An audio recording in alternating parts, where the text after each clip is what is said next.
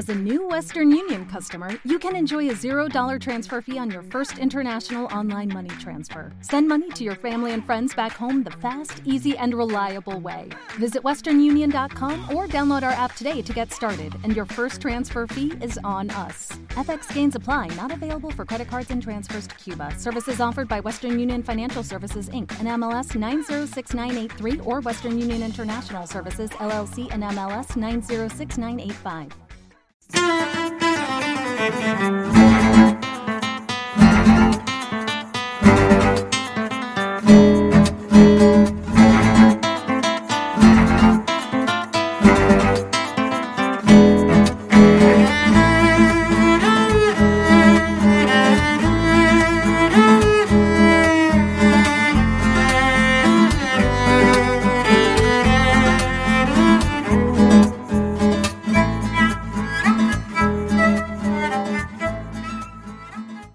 ¿Qué tal? Saludos. Bienvenidos a un nuevo Tecnocincuentones, tecnología, internet, pensando sobre todo en esas personas que crean que se quedaron descolgadas, hoy nada más lejos de la realidad. Vamos a tratar hoy un tema muy triste, porque una persona mayor de 73 años se ha suicidado después de que le robaran eh, sus ahorros por procedimientos que ahora vamos a ver.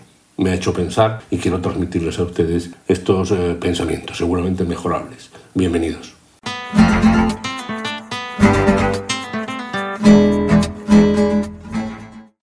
Ocurrido en Benalmádena, ha salido en las noticias, seguramente ustedes lo han visto, escuchado o leído, un hombre de 73 años que vivía solo, se ha quitado la vida después de que alguien le haya sustraído casi todos sus ahorros de 10.000 euros, le dejaron apenas 80 en su cartilla de ahorro. Ha ocurrido en Benalmádena, en Málaga, hay ya ocho detenidos, pero como digo, desgraciadamente lo irremediable es que esta persona se quitó la vida merece la pena que hagamos una serie de reflexiones. Primero, preguntarse esto por qué ocurrió. Bueno, era una persona sola, vulnerable. Alguien, al parecer, fue a hacer una pequeña reparación a su casa, descubrió que tenía tanto la cartilla de ahorros como la tarjeta de crédito en un sitio y además, desgraciadamente, el PIN de la tarjeta, al parecer, estaba anotado eh, junto a la propia tarjeta, con lo cual se le sustrajo. Esta persona no se dio cuenta de la sustracción hasta que fue varias semanas después al banco. Allí les dijo que había perdido, que no encontraba ni la tarjeta ni la cartilla y el banco fue entonces cuando comprobó que apenas eh, le quedaban 100 euros en la cuenta corriente de los 60.000 euros de todos sus ahorros. Esta persona presentó la correspondiente denuncia, se puso en marcha todo el proceso, pero pasaba el tiempo ¿Y qué ocurrió? Pues que vio que no tenía para vivir, que no podía mantenerse, se desesperó, estaba solo y se quitó la vida. Esto ocurrió hace casi un año, casi un año. Ahora se anuncian las detenciones. La policía se muestra sorprendida del suicidio después del éxito policial. Ocho detenidos, cinco hombres, tres mujeres. Se habían gastado todo el dinero en ropa de lujo e inclues de alterne, extracciones directas del cajero automático, etc.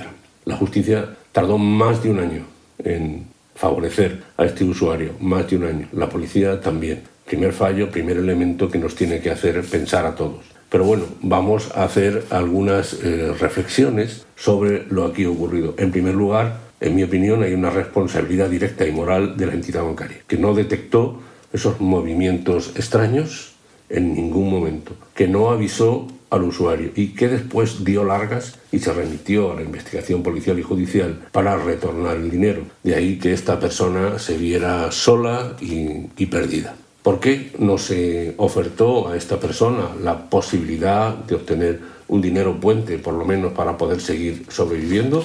Esa es una, una, pregunta interesante. Pero podemos seguir haciendo algunas reflexiones. Falló el sistema judicial, el sistema policial, el sistema bancario, ya sabemos que no está precisamente por generar un sistema amigable para la tercera edad. La persona que tenga su pensión domiciliada y una tarjeta no le resulta rentable a los bancos. Y bueno, los tienen ahí porque tienen que tenerlo ahí pero bueno, se van cerrando sucursales, se dice que para eso está el cajero automático, sin embargo hay complicaciones técnicas eh, para ello. Y ese es el problema. Esa es la situación que ya se ha denunciado ampliamente y que ha llegado a esta situación crítica de alguien que se quita la vida. Bueno, mm, vamos a plantear algunas reflexiones, si les parece. Primero, mm, como tenemos prácticamente a la entidad bancaria como enemiga, que no favorece por una cuestión de pura rentabilidad estos fenómenos, ¿por qué no se ofertan de inicio tarjetas eh, prepago o tarjetas recargables? Que si te la pierden, te la roban o la pierdes, pues mm, simplemente pierdes la cantidad que tengas recargada. Es bastante fácil y puedes hacer una recarga por teléfono, por ejemplo.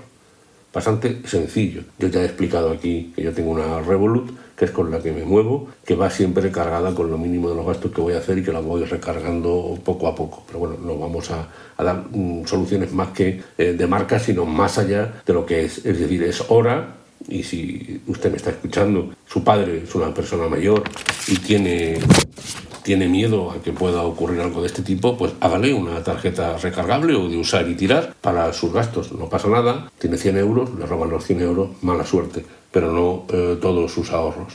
¿Por qué no arbitran los bancos un sistema de atención personal, lo que se llama la banca amigable? ¿Por qué no ponemos en marcha sistemas de educación digital prioritaria para la tercera edad? Seguramente porque cuestan dinero y hay poca gente dispuesta a afrontarlo. Más preguntas que, que nos, ponemos, nos podemos hacer. ¿No se pueden arbitrar sistemas de pago indirectos para que estas personas no tengan que manejar claramente tarjetas de crédito o cartillas de ahorro? ¿No debe la banca poner en marcha sistemas, por ejemplo, de doble verificación con respecto a la tarjeta de crédito en el momento en que se note que se están produciendo movimientos no habituales en esa cuenta? Son preguntas que yo creo que son bastante, eh, bastante coherentes para evitar esto. O es que a lo mejor a esta sociedad eh, metida de lleno en el mundo de la productividad del dinero pues no le importa la vida de una persona que vivía sola, que trabajó toda su vida, que tenía 60.000 euros de ahorro y que al final se quitó la vida porque no pudo soportar ni la necesidad ni probablemente la, la vergüenza de lo que le había pasado. La verdad es que, que nadie se siente el más listo. Esto nos puede pasar a todos, por mucha preparación tecnológica que tengamos, porque los ladrones están muy bien preparados. ¿Quién de ustedes no ha recibido ya SMS con eh, la dirección de su banco con apenas una diferencia de letras. ¿Quién de ustedes no ha recibido llamadas telefónicas intentando estafarle? Pues eso sigue ocurriendo día a día y va a ocurrir. Recientemente una compañera y amiga de trabajo descubrió que le habían eh, cargado cerca de 350 euros en viajes de Cabify. Como eran viajes cortos, 15, 10, 18, 20 euros, 30, pues no se dio cuenta hasta que ya un día vio que la carga era importante. el banco debió darse cuenta de estos, de estos movimientos. Afortunadamente a ella hemos hecho alguna gestión y le van a devolver ese dinero. 300 euros. Pero nadie va a devolver la vida a esta persona de Benalmádena, que un año después nos enteramos de que ocho personas ahora detenidas le habían quitado sus ahorros y que él se había quitado la vida. ¿Qué sistema judicial y policial y social tenemos que está permitiendo que estas cosas ocurran, también la tecnología puede ayudar, indudablemente. Puede ayudar estando con los ancianos y ofertando productos interesantes. Por ejemplo, insisto, las tarjetas recargables. Esas tarjetas que tienen un límite y que después no sirven para nada porque no dan más dinero Piénsenlo, sobre todo, usted señor, usted señora, si su padre o su madre viven solos, pues puede ser la solución. Hay otras eh, soluciones también directas, que es no utilizar ya más eh, el dinero, el dinero en papel, utilizar siempre el pago, pero insisto, siempre, siempre con doble verificación. En fin, el debate es muy amplio. La verdad es que la noticia me ha impresionado mucho. Me ha dejado muy preocupado porque cuántas personas habrá en estos momentos que han pasado por lo mismo, que se han encerrado en su casa, que no han recibido la devolución del dinero o que incluso han sido amenazadas por quienes les robaron el dinero. Si conoce usted algún caso, denúncielo, por favor. Es lo mejor que podemos hacer por estas personas.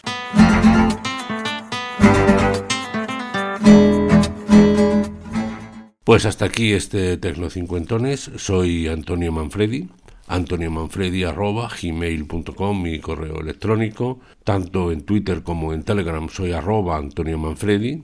En Mastodon Antonio Manfredi, al igual que en Facebook. Les recuerdo que este es un podcast que está unido a la red de sospechosos habituales en la literatura del podcast. Les dejo el enlace porque merece la pena escuchar a muchos otros podcasts que hacen compañeros y compañeras de toda España. Nos vemos la semana que viene. Saludos. Hasta la vista, baby.